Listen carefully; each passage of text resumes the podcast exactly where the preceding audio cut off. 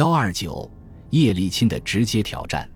立陶宛暴行发生之后，在莫斯科和列宁格勒举行的示威游行中，已经出现了要求戈尔巴乔夫辞职的呼声。但是叶利钦本人在一个月之后才提出了这个要求。特别需要一提的是，在将俄罗斯总统职位提交全民公决的问题上，他已经确保能得到俄罗斯最高苏维埃会的批准。他还组建了新的顾问委员会。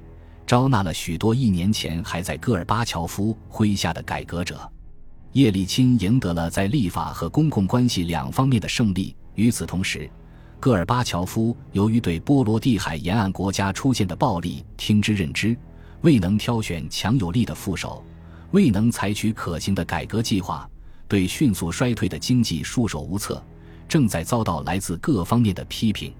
在这种情况下，叶利钦于二月十九日晚出现在一个全国性的电视节目上，在回答了半个小时的问题后，他拿出事先准备好的一份声明，开始宣读起来。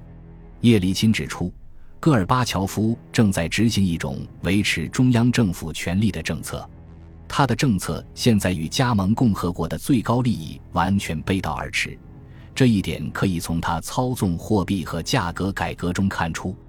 他的政策已经导致了民族间的流血事件和经济崩溃，改革已经变成了加强过去的指令性行政体制的努力。叶利钦还指出，中央不允许加盟共和国朝自治方向迈进。叶利钦宣称，他曾真诚的努力以便同戈尔巴乔夫进行合作，但是这一切都被证明是一个错误。他指责戈尔巴乔夫正在把国家引向独裁。在这种情况还没有发生之前，戈尔巴乔夫应该辞去总统职务，把权力交还给联邦委员会。叶利钦的结论是：“我已经做出了自己的选择，绝不反悔。”以前叶利钦曾经说过，戈尔巴乔夫要么继续改革，要么就辞职，让其他人当总统。但是现在他已经决定向戈尔巴乔夫挑战了。在成熟的民主制度下。反对派偶尔提出要求政府首脑下台，这在政治进程中是一件轻而易举的事情。但是苏联不是民主制度，更谈不上成熟的民主制度了。总统被认为拥有固定任期，不受立法机构信任投票的制约。在这种状况下，叶利钦的要求被理解为毫无疑问，他本意也是如此，宣布了一场政治战争。那天晚上，我在日记中写道。戈尔巴乔夫与叶利钦进行合作的最后一线希望破灭了，一场没有约束的战争似乎已不可避免。双方随即摊牌。在叶利钦提出戈尔巴乔夫辞职的要求之后，俄罗斯议会中的共产党立即展开了一场闹哄哄、企图弹劾并罢免叶利钦的运动。在一次有计划的、由戈尔巴乔夫亲自指挥的演习中。俄罗斯立法机关里的共产党忠实信徒们一个接一个地站出来，要求叶利钦辞职。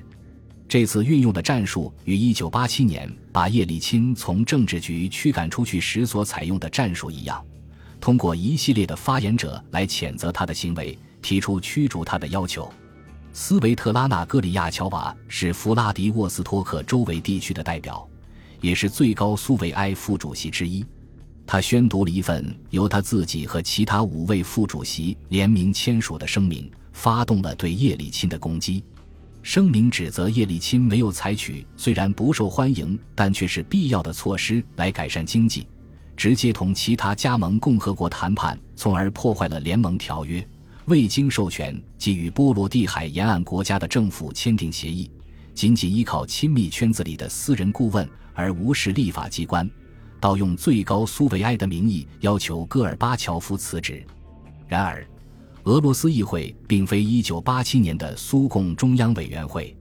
再说，撤换叶利钦的运动完全是在电视镜头下进行的，他的反对者们如同邪恶的共产党特工那样出现在屏幕上，恢复了过去那些令人鄙视的习惯。大部分公民非但没有背弃叶利钦，反而批评戈尔巴乔夫违背民意。再次企图撤换他们心目中的英雄，叶利钦的反对者们建议在三月四日召开俄罗斯人民代表大会，该机构有权罢免叶利钦，这个时间早于三月十七日全民公决的时间。叶利钦的支持者们进行了反击。第二天，经过吵吵嚷嚷的辩论后，立法机关决定在全民公决投票之后的三月二十八日召开人民代表大会。在电视上看过这些辩论之后，我做了如下记录：双方的做法都不那么精明，但是如果我不得不赌博的话，我将把注下在叶利钦这一边。戈尔巴乔夫最有效的战术是以仁慈将其置于死地，一直敞开谈判的大门，并且确保共产党不会跟着叶利钦走。然而，他的自尊心不允许他这样做，而且他施加报复的企图只会给叶利钦的殉道者形象增添光彩。如果叶利钦能够使自己成为总统候选人，他就将全盘扭转劣势。当俄罗斯最高苏维埃进行辩论的时候。将伊拉克军队赶出科威特的地面进攻已进入最后准备阶段。虽然戈尔巴乔夫在联合国的海湾问题表决时继续同我们站在一边，有时候也是在经过大量劝说后才这样做的，但是他始终试图避免地面进攻，直到攻击开始之前，仍在拼命提出和平建议。一方面，他向布什总统保证，在谴责伊拉克的问题上绝不会三心二意。但是另一方面，他也一直希望自己能够劝说萨达姆侯赛因不战而撤。由美国领导的联合阵线打败一个主要由苏联武器武装起来的国家，将不可避免地打击苏联的威信和自尊。在一月底举行的苏共中央委员会全会上，对戈尔巴乔夫支持美国的批评显著增多了。萨达姆侯赛因的行为证明了，自戈尔巴乔夫上台以来，我们一直向他强调的一个观点：让侯赛因和卡扎菲这样不负责任的领导人影响苏联政策是一个错误。在谢瓦尔德纳泽的大力协助下，他逐步认识到了这一点。但是，战争对阵双方，一个是以前的敌人，一个是多年来一直被视为苏联盟友的国家。称赞以前的敌人发动的进攻，在政治是困难的。甚至在发动地面进攻之前，苏联官员就已经开始质问：难道空中打击还不够过分吗？例如，在二月十二日，我拜访了外交部副部长亚历山大·别洛诺戈夫，敦促苏联在联合国安理会的一次投票中提供支持，而他则抱怨美国的空中打击造成了无数的平民伤亡。我向他保证。我们的军事指挥员会采取一切合理的预防措施，尽量减少平民的伤亡。但是他却提出不应超越解放科威特和摧毁伊拉克之间的界限。如果出现这种超越行为，苏联将不得不在安理会提出异议。这种意见必须予以驳斥，不然他们有可能变得越来越频繁，还可能导致安理会对战术上的军事决策进行辩论。因此，我对此做出了强烈的反应。我告诉他，我不理解他的评论。虽然美国担负起了执行安理会决议的主要责任，但是这可能也是全世界的责任。在这次行动之中，我们承受了牺牲我们年轻人生命的危险，从中我们别无所获，只是为了使国际法和安理会决议得到尊重而已。我们的公众绝不会理解一个没有参与行动的人对我们的挑剔，这种挑剔暗示我们尽量减少自身伤亡的行为是不对的。虽然我感到美苏对伊拉克侵略的态度基本上是一致的，但是大部分美国人都会认为他刚才提出的威胁是不可原谅的。别洛诺戈夫赶快做出了让步，他请我相信，他并不是说我们不应该尽量减少我们的伤亡。他也没有指责美国方面有任何不恰当的行为。我告诉他，我很高兴听到他所做的澄清。通过他的解释，我认为今后苏联官员担心我们可能超出安理会授权的言论将会少一些。总的说来，苏联外交部确实没有在联合国破坏我们的外交立场。但是，军方发言人和一些记者继续对我们使用武力的程度提出疑问。他们认为。美国正在寻求在该地区的永久战略地位，而不仅仅是解放科威特。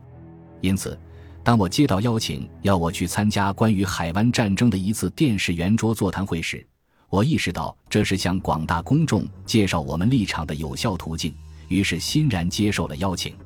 座谈的大部分时间都是友善的。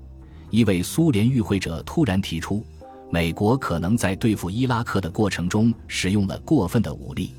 这正是我期待回答的问题。于是我向苏联观众发泄了我的不满。我不能理解这种对侵略者的好心。我回答说：“当你们的国家遭到侵略的时候，你们对德国的毁灭并不担心。事实上，你们有一句非常流行的口号：‘到法西斯野兽的巢穴中去消灭他们。’我们还没有达到消灭侵略者的地步，但是我们也不认为应该把战争局限在科威特的土地上。你们是不是准备争论说，二战期间我们不应该轰炸德国呢？盟军是不是应该打到德国边境时就停下来呢？本集播放完毕，感谢您的收听，喜欢请订阅加关注，主页有更多精彩内容。